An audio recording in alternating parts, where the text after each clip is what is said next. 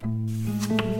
Son propre sentiment perdait à ses yeux toute poésie comme une fleur mal arrosée qui a été exposée trop directement au soleil. Elle libéra en musique le courant profond de sa vie intérieure. Et pourtant, c'est en nous toutes, c'est ce qu'il y a de plus fort en nous toutes, l'attrait insensé de la subordination. C'est elle qui exigea cela contre elle-même. L'attrait insensé de la subordination. Peut-être par crainte de voir son âme lui échapper et se perdre trop loin. À ce passé persistant qui adhère à vous comme une étoffe collante impossible à enlever. Ce que nous avons eu, puissent nos enfants l'avoir exactement de même. On voit que c'est une psychanalyste. Littérature, etc. présente Les Parleuses, séance de bouche à oreille pour propagation du matrimoine littéraire.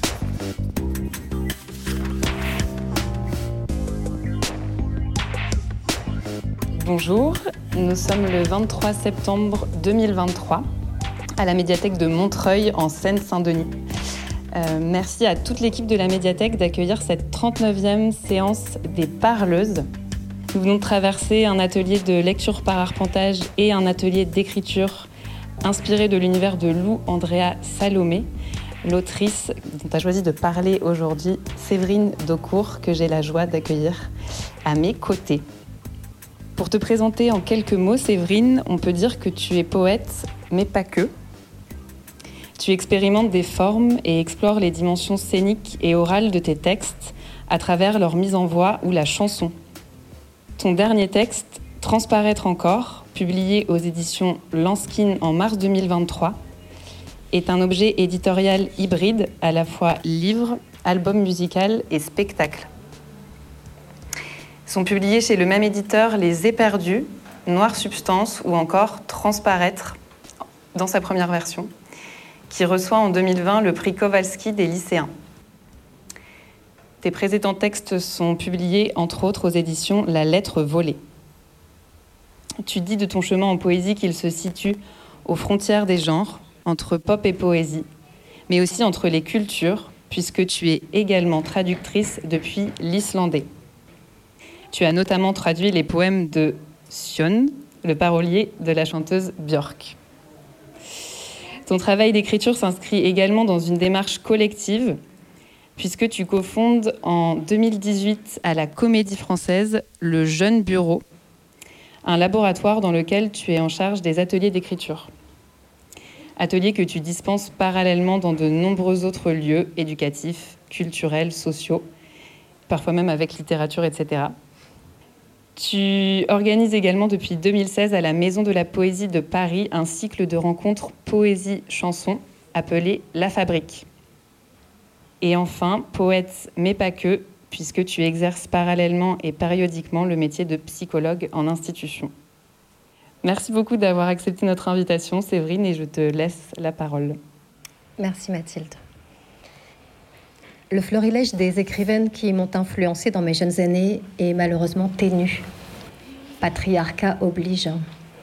Et la plupart ont déjà été mises à l'honneur par d'autres parleuses. Quand Aurélie Olivier m'a demandé si je n'avais pas été touchée, à l'adolescence par exemple, par une autrice aujourd'hui disparue, Lou Andrea Salomé m'est revenue. Elle m'était apparue une première fois. Je dis apparaître parce que c'est son visage qui m'avait interpellée quand j'avais 15 ans.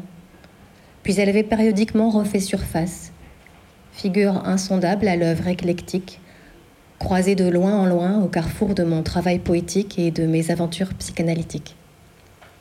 En 1985, sur l'étal d'un étrange marchand de livres type Destocker hasardeux, j'avais aperçu un ouvrage dont la couverture affichait en médaillon le portrait à l'ancienne d'une femme au sourire à peine discernable, aux airs de Mona Lisa aussi intense qu'évanescente. Mon regard rêveur de jeune fille plutôt inadaptée avait croisé celui du portrait, d'une grande volupté, masse de cheveux blonds, pommettes hautes, traits de type slave, port de tête assuré, doublé d'un quelque chose d'androgyne, d'où se dégageait une liberté d'être qui m'attira, une sorte de prestance à la fois incisive et clémente, dont l'humble inconnue semblait consciente, et que je me mis à aimer aussitôt, à envier peut-être. J'avais attrapé l'exemplaire et l'avais acheté pour ce qui se dégageait du portrait et parce que j'aimais sa couleur. un rose qui tirait sur le violet, et son contenu épistolaire qui ne manquerait à l'évidence pas de receler des histoires de poésie et d'amour. À l'époque, les critères qui me faisaient choisir mes livres étaient aussi superficiels que ceux qui pourraient aujourd'hui faire swiper à droite face à un profil sur une application de rencontre. Ce volume Lila regroupait la correspondance entre Lou Andrea Salomé et le poète Rainer Maria Rilke. Lou et moi, il sembla illico à l'ado que j'étais que ça pouvait matcher. J'ai cherché récemment cet opus dans le capharnaüm de ma bibliothèque. Je ne l'ai pas retrouvé. Sans doute l'avais-je donné, relégué, abandonné lors d'un déménagement, ou alors se trouvait-il enfoui derrière quelque autre. Je suis donc allée chez le libraire, un vrai cette fois, pour me le procurer. En rayon, de Lou Andrea Salomé ne se trouvait que Ma vie, esquisse de quelques souvenirs.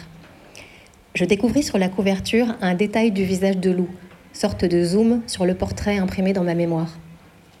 Retrouvant instantanément la franchise du regard d'une grande quiétude, ainsi que sa force d'affirmation, j'ouvris le livre pour le parcourir. Ce que j'y lus en premier m'amusa. Une des causes principales du mauvais état de ma bibliothèque était que l'épaisseur et le poids des volumes me gênaient.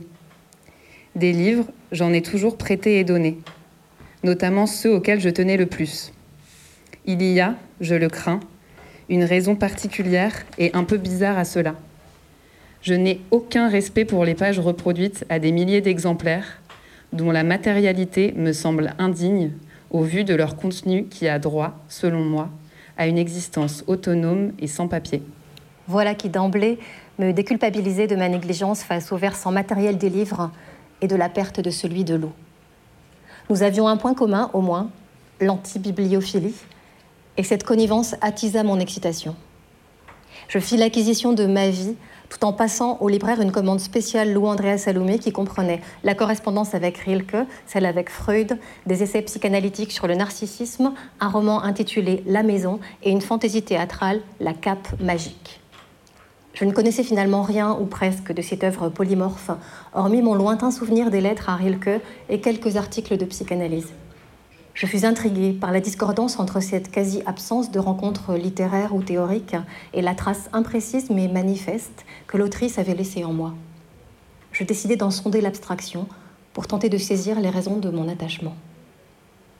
J'étais une adolescente sans grand repère culturel, vous l'aurez compris, quand je suis tombée sur le livre évoqué plus haut, j'avais néanmoins une passion pour les biographies et les correspondances, pour tous les documents qui permettaient d'accéder à l'intime d'une vie d'artiste. Je m'identifiais à des versions idéalisées de ce que pourrait être mon avenir. J'écrivais déjà de la poésie et je ne savais pas à qui la faire lire. Partager les nécessités et les vicissitudes de la création avec d'autres poètes, dont j'avais la certitude mégalomaniaque de faire partie, fussent-ils complètement hommes et complètement morts, me sortait de la solitude me donnait un cap. Ce livre arborait un visage et un nom féminin qui attisait mon imaginaire, Lou Andrea Salomé, sous lequel apparaissait celui de Rainer Maria Rilke.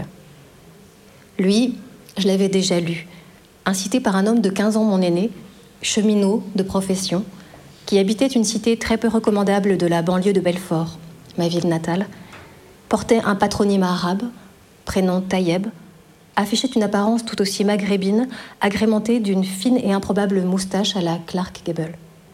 Outre sa passion pour les locomotives, les costumes noirs, le whisky et les gitanes filtres, il vouait un intérêt obsessionnel à tout ce qui était beau littérature, cinéma, musique. Il en connaissait un rayon côté culture et m'a fait découvrir l'ampleur d'un patrimoine que j'ignorais. Il n'y avait bien sûr que des hommes dans son panthéon. Rilke en faisait partie qui donc pouvait être la femme en photo, digne d'échanger avec un génie de la poésie. Le fait qu'elle soit une femme me mit aux abois, à mon insu, car je n'avais aucune conscience de l'omniprésence des hommes qui m'était forcément naturelle. J'avais vu défiler tant de portraits de mâles sertis de barbe, moustache, chapeau, monocle, dont les airs trop doctes ou carrément cinglés rendaient vite caduques mes tentatives d'identification. Lou, elle, m'appelait du regard, désignait une existence possible, avec une arrogance et une douceur qui me bouleversèrent. Je dois préciser que je grandissais dans une famille vaguement bourgeoise, un peu farfelue mais conservatrice. Et dans ma chambre, loin des quartiers populaires où je trouvais mes amis, souvent marginales, se trouvait accroché au mur un petit cadre dont le contenu a accompagné mon entrée dans l'adolescence.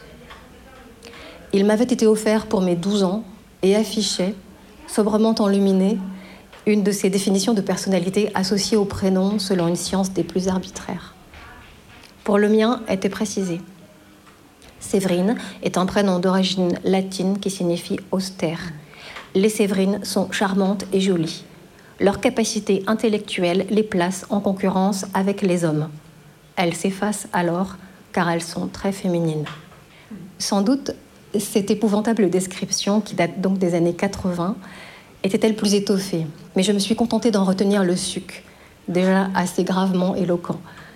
Le pire étant que j'étais fière de m'appeler Séverine et comme prête à endosser ma mission, à me sacrifier sur l'autel des injonctions sociales, être charmante et jolie et être intellectuellement en concurrence avec les hommes. Quant à m'effacer, en cohérence avec mon immanquable féminité, j'ai mis longtemps à cesser de le faire. Une demi-vie assez déplorable. Mais revenons à Lou. À défaut de trouver une entrée dans son œuvre, j'ai commencé, pour préparer cette séance, par arpenter son existence, notamment au travers de son autobiographie, sous-titrée Esquisse de quelques souvenirs, récit parcellaire largement censuré par l'autrice. Me voici donc lancé dans l'exploration d'un destin incomplet que je suspecte en outre, je l'avoue, de refléter des clichés qui ne m'attirent guère. Égérie, mangeuse d'hommes, obsédée par elle-même, Messaline ou Reine Vierge abusant de ses privilèges. Parenthèse, c'est atroce ce que les femmes peuvent s'écharper, mais dans les années 80, on nous conditionnait aussi à nous méfier de nos sœurs. Je décide néanmoins d'arrêter de tout scénariser d'avance et de laisser tomber les armes des présupposés pour les remplacer par celles de la bienveillance. Dessaisi de mon scepticisme, j'accueille un flot de questions et je me plonge dans les textes de Lou pour saisir au vol ce qui s'y exprime de subjectif, ce qui transparaît d'elle, cette femme dont les quatrièmes de couverture étalent ce genre de présentation. Tour à tour, muse, romancière, psychanalyste et interlocuteur privilégié des plus grands penseurs de son temps, Lou Andrea Salomé fut la disciple de Nietzsche, l'amante de Rilke et la confidente de Freud. Pourquoi Lou, en dépit de la polyvalence de sa pensée et de sa célébrité d'alors, est-elle aujourd'hui si méconnue? Qui est-elle en dehors des hommes illustres auxquels on la rattache systématiquement? Je l'imagine aisément partout et nulle part, et j'aime assez, d'emblée, cette façon d'excéder les catégories, notamment quand je tombe, ouvrant une deuxième fois son autobiographie, sur cette phrase. La vie, je l'avais, je l'attendais, je la saisissais à pleine main mais je rejetais ce qu'elle a de contraignant, de déterminant, et qui est supposé nous exaucer. J'attendais plutôt quelque chose qui me ressemble, une existence aussi insaisissable que je l'étais moi-même. Est-elle si insaisissable, cette écrivaine, philosophe, critique, psychanalyste? Est-elle sainte ou femme fatale, mystique ou demi-mondaine? Je ne peux pas répondre à sa place, ni interpréter sauvagement quelques documents. Je ne m'en fais pas l'historienne, encore moins la spécialiste, mais j'essaye de voir ce qui nous lie au point qu'elle se soit imposée quand il s'est agi de me savoir gré d'une forme de legs féminin insoupçonné. Autre parenthèse, j'achève cette phrase et je cherche un synonyme de féminin. Je trouve une liste édifiante. Délicat, distingué, fin, polissé, élégant, précieux, raffiné, recherché, subtil. Par curiosité, je tape masculin dans le même moteur de recherche et je découvre homas, homme, mâle. Me voilà malgré moi au cœur d'une opposition dont je sens qu'elle a obsédé Lou. J'ai hâte de connaître ce qu'elle a fait à l'époque de cette tranchée entre hommes et femmes, cette plaie dite inguérissable.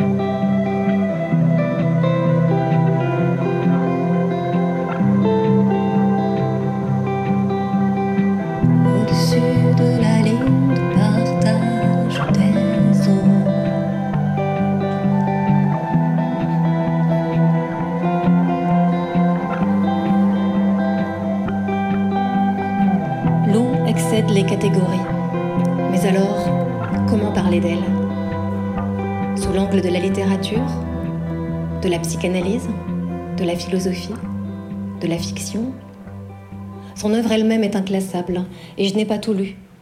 Pas eu non plus accès aux centaines d'articles et de recensions théâtrales qu'elle a écrits. Je vous confie une chose, sa pensée est d'accès difficile. J'ai du mal à pénétrer ses textes, à l'emphase un tantinet abusive, où la complication de l'exposition est parfois décourageante. Je cherche des explications. L'allemand n'est pas sa première langue. Les traductions m'ont l'air plus ou moins convaincantes. Hormis son livre Rodinka, où elle affirme avoir déversé toute sa nostalgie de la Russie, Lou écrit sans intention d'être lu. Ce que j'ai écrit d'autre, je l'ai fait presque uniquement pour le plaisir d'écrire. Le processus de l'écriture seul m'importe, il est vital pour moi. Je conservais dans un coffre de banque ma collection de manuscrits et n'y puiser quelque œuvre vendable que pour le plus indigne des motifs, de basses raisons pécuniaires. Et je le faisais souvent à contre-coeur.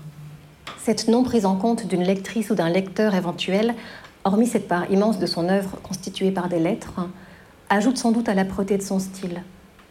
Mais je m'acharne, je la lis. Traversée par les formules fulgurantes qui jaillissent régulièrement de l'ensemble, comme par exemple je dois m'aveugler artificiellement pour focaliser toute la lumière sur un point noir. Ou le monde ne te fera pas de cadeau, crois-moi. Si tu veux avoir une vie, vole-la. Ou encore On ne peut effectivement rien dire d'autre de nos émotions que, au commencement régnait l'ambivalence. Je découvre un élargissement singulier de la portée de l'observation, une volonté obsédante de construire, systématiser, conclure. Lou développe les tenants et les aboutissants de tout. Elle explore la pensée et le vécu d'autrui. Elle a une incroyable capacité à reconnaître la souffrance, la chance, la médiocrité, la banalité, le génie, à les utiliser sans hiérarchie comme autant de voix pour aboutir à une coïncidence entre soi et soi, d'où elle tire son inépuisable joie, sa sensation fondamentale d'insondable communauté de destin avec tout ce qui est. Son énergie, sa puissance aiguise le regard intuitivement clinique qu'elle porte sur les êtres. Elle est une analyste née. Pour introduire sa lettre ouverte à Freud, qui est un livre où elle critique point par point la théorie du fondateur de la psychanalyse, elle écrit en vers La vie, l'existence de chacun est poésie. La vie, nous la vivons sans en être conscients, jour après jour, étape par étape, mais c'est elle, la vie, qui produit sa propre unité, intangible. On ne fait pas de sa vie une œuvre d'art, comme le prône l'ancienne formule. C'est la vie elle-même qui nous fait poème. Lou ne se dit pas poétesse, mais sa démarche a à voir avec la poésie.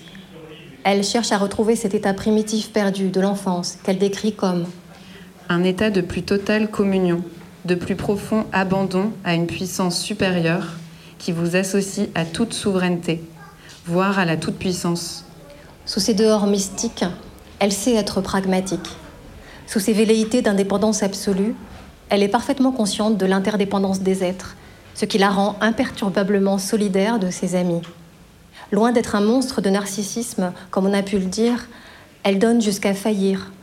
Elle supporte les autres, leurs plaintes, leur poids. Elle a le talent de les pousser vers le meilleur d'eux-mêmes, sans chercher à les épargner. Résultat, les hommes qu'elle croise ont tous besoin d'elle. Nietzsche, Rilke, Freud. Un besoin plus ou moins lyrique, mais constant. Elle est leur interlocutrice, leur démiurge, leur inestimable compreneuse, comme la nomme Freud. Elle répond toujours présente, mais elle n'en perd pas la faculté de faire les choix qui lui conviennent sans s'encombrer d'autres contraintes. Très jeune, à 21 ans, elle écrit à son ancien précepteur. On a l'habitude de dire que nous n'avons pas le droit de faire ceci ou cela. J'ignore totalement ce que représente ce nous. Pour ma part, je ne connais que le jeu. Je ne peux pas conformer ma vie à des modèles, ni ne pourrai jamais constituer un modèle pour qui que ce soit. Il est tout à fait certain, en revanche, que je dirigerai ma vie selon ce que je suis, advienne que pourra. Ce qu'elle veut, c'est l'indépendance. Pouvoir être elle, chercher à s'atteindre sans se conformer à rien, sans être aliénée à qui que ce soit. C'est sa façon d'être libre. Ce que sa vie, ses relations amoureuses et son œuvre démontrent, c'est ni plus ni moins que même au début du XXe siècle, une femme peut reposer souverainement sur elle-même, qu'elle peut être plus puissante qu'un homme qui, lui, dépend davantage du dehors pour se réaliser. On risque de s'y perdre. Lou déjoue un sexisme qu'elle ne dénonce pas, mais dont elle s'affranchit. Ce qu'elle discerne, pressent, elle le restitue, l'expérimente, le délivre aussi dans ses romans, si méconnus, où ses questionnements persistent et contaminent les personnages. Dans La Maison, par exemple, elle déconstruit les idéaux de la famille parfaite. Elle dresse des portraits de femmes qui abdiquent. La mère abandonne sa carrière de pianiste, son amie renonce à une vie conjugale, sa fille est sacrifiée au mariage. Elle donne à voir la difficulté à laquelle elles sont confrontées pour s'épanouir. Oui, des créatures hybrides, c'est cela que nous sommes, qui enfantent sans savoir quoi, élèvent sans savoir qui, sont responsables sans savoir comment, et ne peuvent renoncer ni à leur pouvoir, ni à leur peur. Ce pouvoir et cette peur sont au cœur de son œuvre, qu'il s'agisse de fiction, de biographie ou de théorie. Elles sont au cœur de sa vie. Biographie. La petite Liulia von Salomé naît à Saint-Pétersbourg en 1861, année où le servage est aboli en Russie. Raccourci rapide de dire que sa vie en est marquée. Elle est la dernière née après cinq garçons. À la maison, on parle russe, français et allemand. De cette enfance tranchée en trois langues, elle tirera la faculté de se sentir partout chez elle. Son père, général du Tsar, a des origines provençales. Il est vieux quand elle naît. Elle l'adore. C'est réciproque. Sa mère, assez froide, aurait préféré un sixième garçon, au lieu de cette fillette rêveuse qui grandit pieds nus, fait des farces et du sport. Yulia a aussi un versant contemplatif que son père, qui la protège, encourage. Il l'autorise à aller à l'école, puis à recevoir une éducation moins conforme, à domicile. Liulia s'adresse à Dieu tous les soirs. Elle le tutoie, c'est son camarade de jeu. La toute-puissance lui est familière. Un jour, elle comprend que Dieu ne lui répond pas et doit faire face à un grand vide. Alors qu'elle a 17 ans, elle assiste à un serment du pasteur Henrik Gillot, une sorte de conférence religieuse et philosophique. Elle lui écrit une lettre dans la foulée, d'une audace inimaginable pour l'époque. La personne qui vous écrit, Herr Pastor, est une fille de 17 ans esselée dans sa famille et dans son entourage. Seule en ce sens que personne ne partage ses points de vue, et encore moins ne satisfait son ardente envie d'en savoir davantage. Sans doute ma façon de penser m'isole-t-elle de la plupart des filles de mon âge et de notre milieu. Il est si cruel de devoir tout garder pour soi, de crainte de choquer. Si cruel d'être si absolument seule, faute d'avoir ces manières agréables et accommodantes qui vous valent la confiance et l'amour des autres. Guilotte est fasciné par tant d'aplomb. Il répond à Liulia et commence à l'instruire en secret, puis avec l'acceptation mitigée de ses parents, réticents à l'idée de savoir leur fille seule avec lui dans un bureau. Le père de Liulia meurt, mais elle reste sous l'autorité spirituelle de son nouveau maître, qu'elle appelle l'homme-dieu, car selon elle, il en est le sosie. Ils entretiennent une relation ambiguë, sensualisée. Il lui fait découvrir Kant et Spinoza. Au fil du temps, bien que marié et père de deux enfants, et de surcroît pasteur, il tombe amoureux de Liulia et la demande en mariage quand elle atteint ses 19 ans. Elle refuse en bloc l'idée de consommation sexuelle qu'elle trouve rabaissante et triviale. Admirer Guillotte lui suffit. Elle décide en 1880 de partir étudier en Suisse, où l'université accepte les femmes. Pour l'obtention de son passeport, elle doit faire sa confirmation. La cérémonie est peu orthodoxe. Guillotte officie et commente Faust de Goethe au lieu des textes évangéliques. Il rebaptise Liulia car il n'a jamais pu prononcer son prénom. Elle devient officiellement Lou. C'est une sorte de mariage mystique, une scène dont elle s'échappe. En Suisse, sa santé se fragilise. Ses poumons sont faibles. On lui conseille de prendre l'air en Italie, où elle est introduite à l'intelligentsia. Elle rencontre le moraliste Paul Rey et le philosophe Friedrich Nietzsche. Ce dernier perd la vue et la santé et a besoin d'une disciple secrétaire pour faire fructifier son enseignement. Quand il rencontre Lou, sa quête vire à l'amour. Elle incarne ce dont il rêve. Il la surnomme la plus intelligente des femmes. De quelle étoile sommes-nous tombés pour nous rencontrer? lui demande-t-il le jour où il fait sa connaissance. Il devient très jaloux de Paul Ray, avec lequel Lou a une amitié amoureuse. Finalement, les deux hommes la demandent en mariage. Elle résiste et leur impose un ménage à trois platonique. Elle ne voulait pas coucher. Eux, si. Une photo célèbre la montre sur une carriole, fouet à la main, Nietzsche et Ray traînant à deux cet autoritaire et précieux attelage. Mais le trouble ne marche pas, car chacun veut loup pour lui seul. Elle, de ses 22 ans, écrit à Nietzsche qui en a 35. Je sens en vous tous les élans de l'âme supérieure. Je n'aime rien d'autre en vous que ces élans. Je renonce volontiers à toute intimité et à toute proximité si je puis être assurée de ceci que nous nous sentions unis en ce à quoi les âmes communes n'accèdent pas. Elle est vierge, elle veut le rester. Jour et nuit, ils échangent textes et idées, quêtent ensemble la transcendance. Neuf mois après qu'elle est entrée dans sa vie, il accouche d'un chef-d'œuvre et déclare C'est seulement depuis que j'ai rencontré Lou André Salomé que je suis prêt pour mon Zarathustra. La rencontre est vertigineuse, mais leur lien se détériore vite. Fin 82, ils se fâchent définitivement tandis que Paul Ray s'éloigne et lâche la philosophie pour se consacrer de manière exemplaire à la médecine. En 1886, Lou rencontre l'orientaliste Karl Friedrich Andreas, qui a 15 ans de plus qu'elle. Elle annonce subitement ses fiançailles et l'épouse en 1887, à la surprise générale. C'est d'ailleurs Guillotte qui les marie. Assez pervers, non? Elle s'appelle désormais Lou Andreas Salomé. Il existe une photo du couple qui montre leur attachement. Lui a l'air affectueux, solide. Elle a la tête penchée sur son épaule. D'emblée, elle pose ses conditions. Nous n'aurons pas d'enfants et l'union sera spirituelle. Traduction, elle se refusera à lui physiquement. Il accepte, avec l'espoir que les choses s'arrangent. Mais Lou ne dérogera pas. Un jour qu'il tente de l'approcher pendant qu'elle dort, elle manque de l'étrangler sauvagement, quoique encore assoupie, et elle se réveille au son des râles qu'il laisse échapper. Ils décident alors de vivre chacun pour soi. Il finit par avoir une enfant, Maria, avec leur employé de maison. Plus tard, Lou adoptera Maria et fera d'elle son héritière, tout en restant l'épouse de Karl jusqu'à la mort. Ce romanesque mariage blanc ne l'empêche ni de voyager ni d'avoir des amants. À l'aube du XXe siècle, elle rencontre René Maria Rilke, de 14 ans son cadet. Elle a une influence profonde sur sa poésie. Avec lui, elle connaît la passion, corps compris. C'est une histoire d'admiration réciproque, de voyage et de lettres. Leur idylle dure trois ans, leur amitié plus de vingt, leur correspondance toute une vie. C'est une histoire d'amour, aux prémices de laquelle les troubles mentaux de Rilke sont déjà présents. Et quand elle l'abandonne, il choisit. Tu étais ce que j'ai connu de plus tendre et le plus dur avec quoi j'ai lutté. Tu étais la hauteur qui m'a béni tu t'es faite l'abîme où j'ai sombré. La souffrance de Rilke est d'une incandescence sublime, mais la correspondance est déséquilibrée. On a 134 lettres de Rilke, 64 de Lou.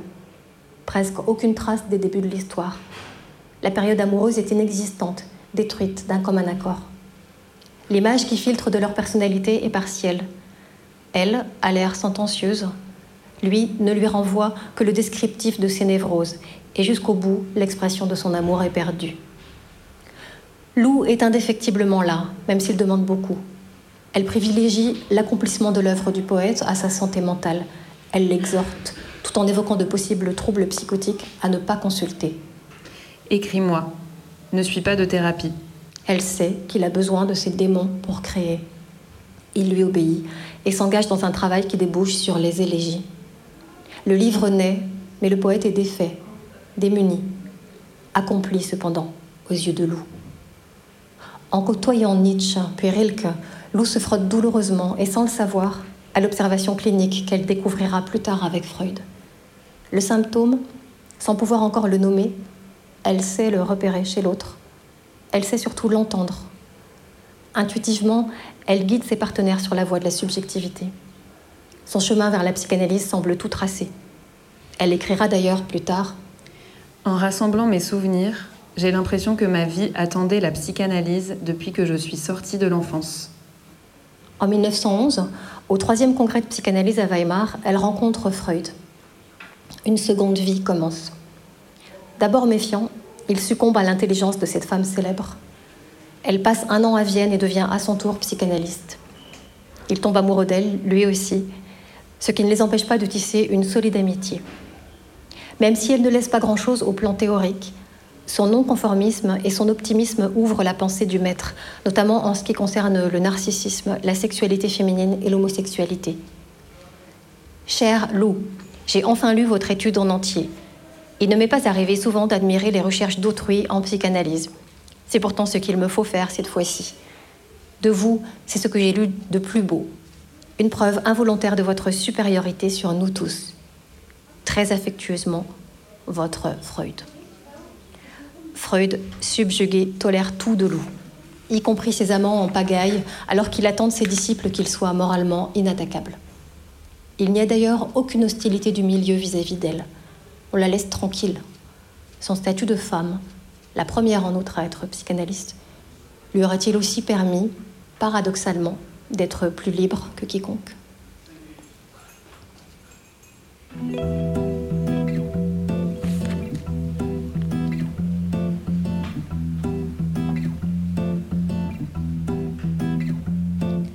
Ça, ça, je te le dis que je suis ça, sage, comme une immense sauvage. Sauve, sauve, sauve-toi, pas de vengeance. Si, si tu me quittes, je t'acquitte à l'avance. Oh, je redoute sous, sous ton balcon. Oh, je redoute l'amour à reculons. Oh,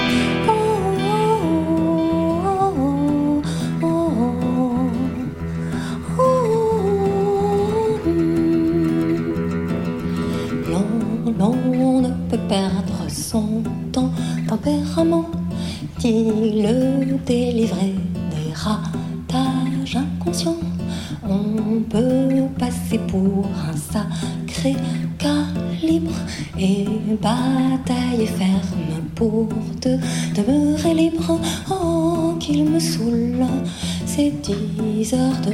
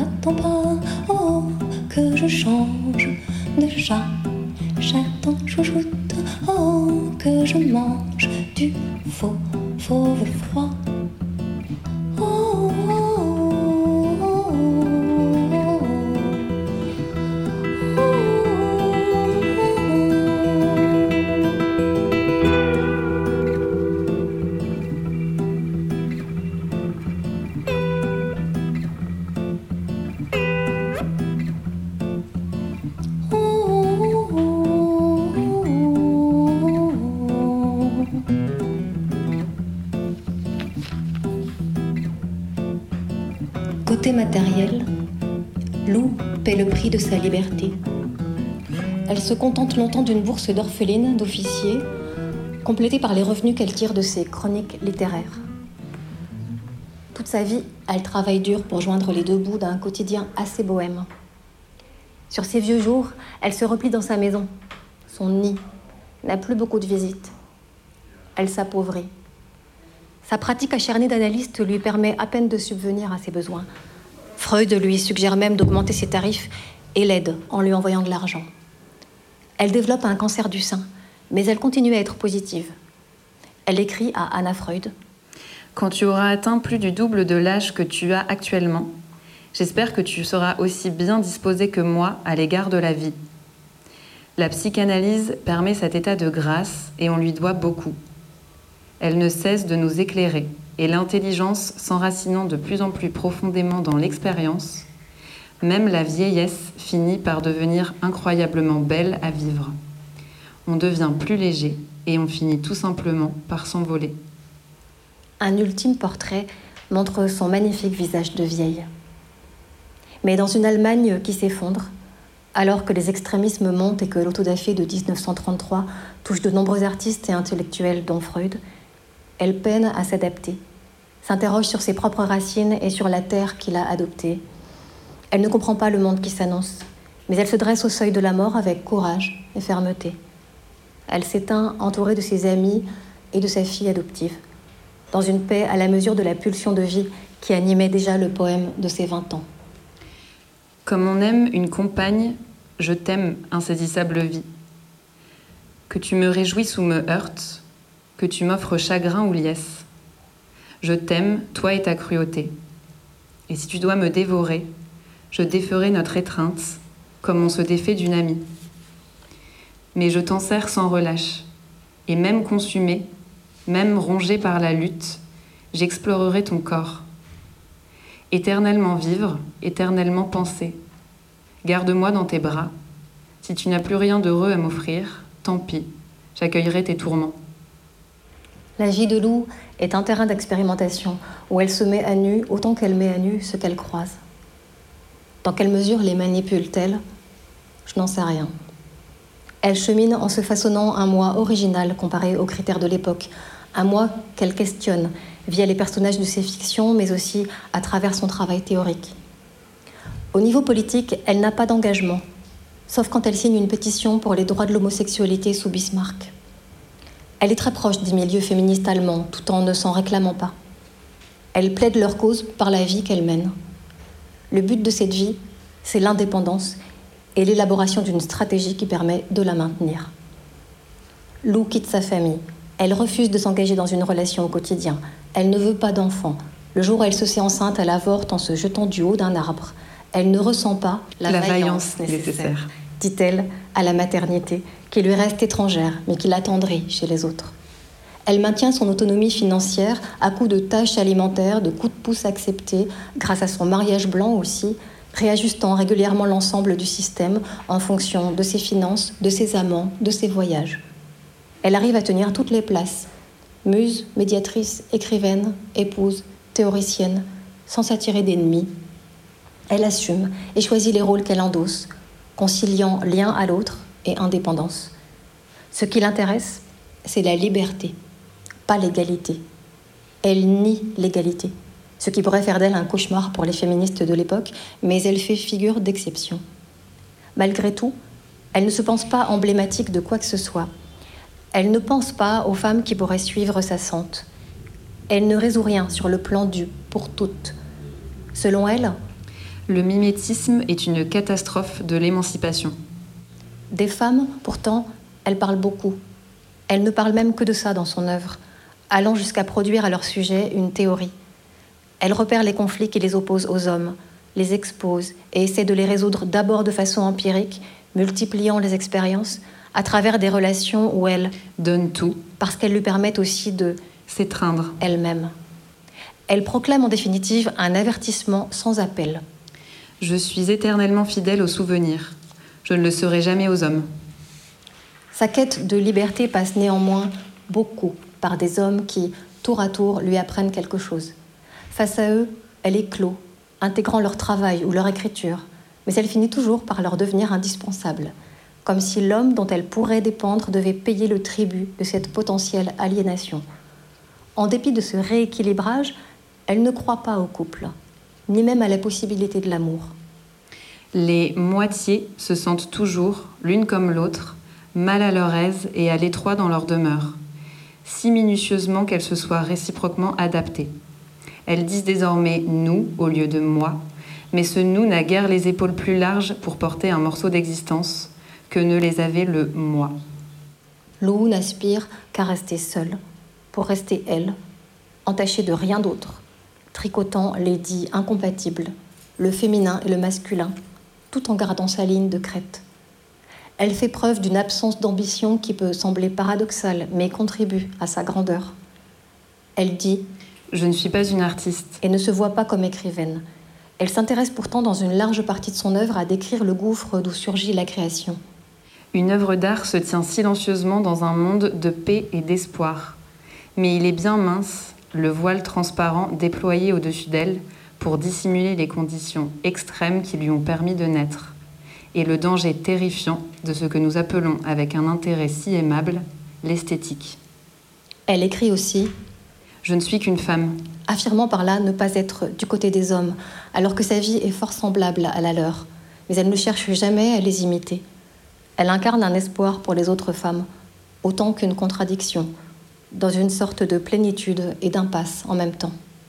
Plus nous nous plongeons radicalement dans l'exigence du moment, dans l'instant nu, quelles qu'en soient les conditions, au lieu de suivre le fil d'injonctions autoritaires inventées par les hommes, plus nos actes sont en adéquation avec le tout.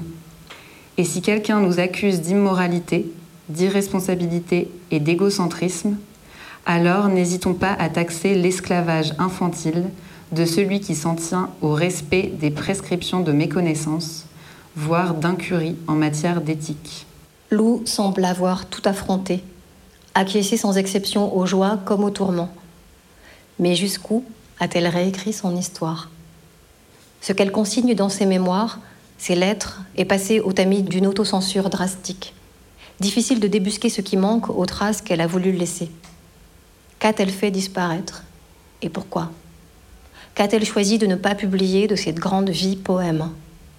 Elle qui écrit que chaque enfant renferme le secret d'un passé dissimulé, plus inavoué encore que tout ce que l'on tente d'oublier ou que l'on s'efforce de nier à soi-même par la suite.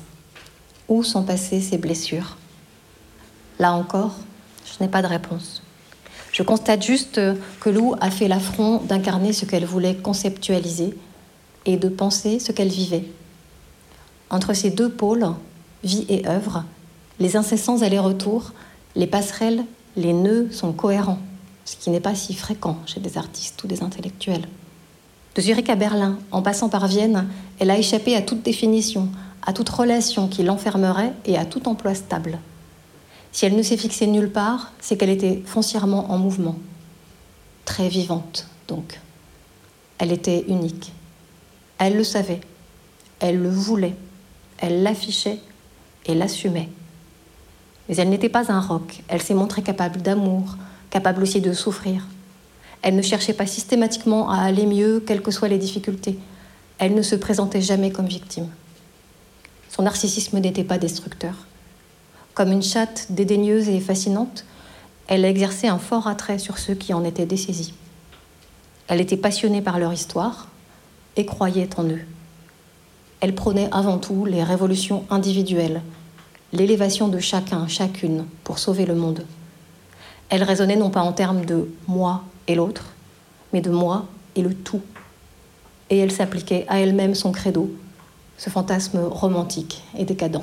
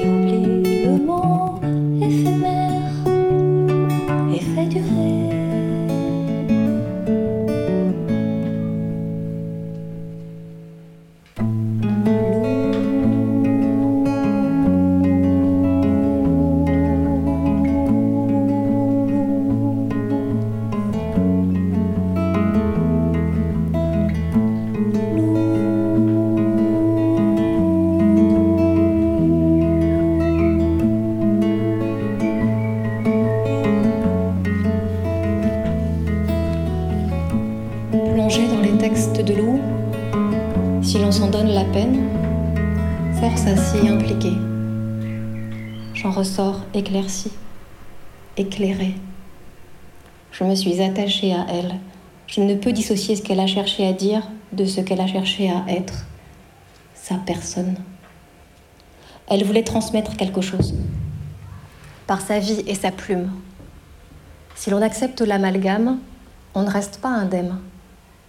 Si l'on n'accepte pas, on en sort agacé. Sans doute est-ce d'ailleurs ce type d'agacement qui a conduit au désintérêt patent pour son œuvre.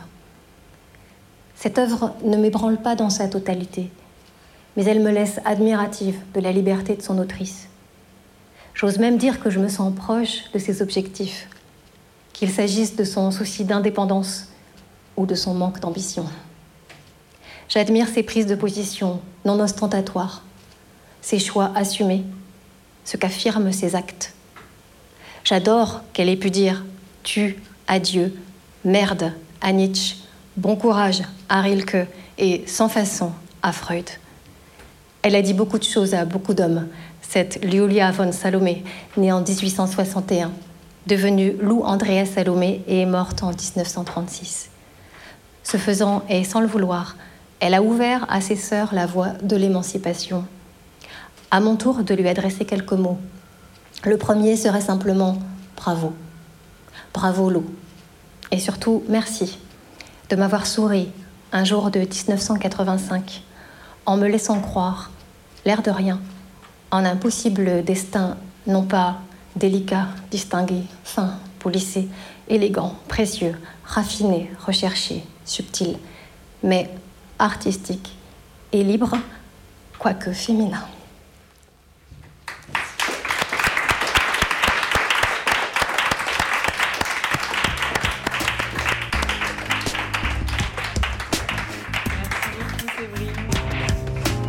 C'était Les Parleuses, un podcast itinérant imaginé par Littérature etc. Direction Aurélie Olivier. Direction adjointe Mathilde Recton. Ingénieur son Lucie Pilou. Prise de son Amélie Gilbert. Marraine des Parleuses Chloé Delhomme. Et merci spéciaux à Pascaline Mangin, Anna Rizzello, François Annick, Virginie Leblanc, Jérémy Vermersch et Gilles Varembourg. Les Parleuses, un projet soutenu par la Fondation Yann Michalski, la DRAC Île-de-France, les régions Hauts-de-France et Île-de-France, la métropole européenne de Lille et la ville de Lille.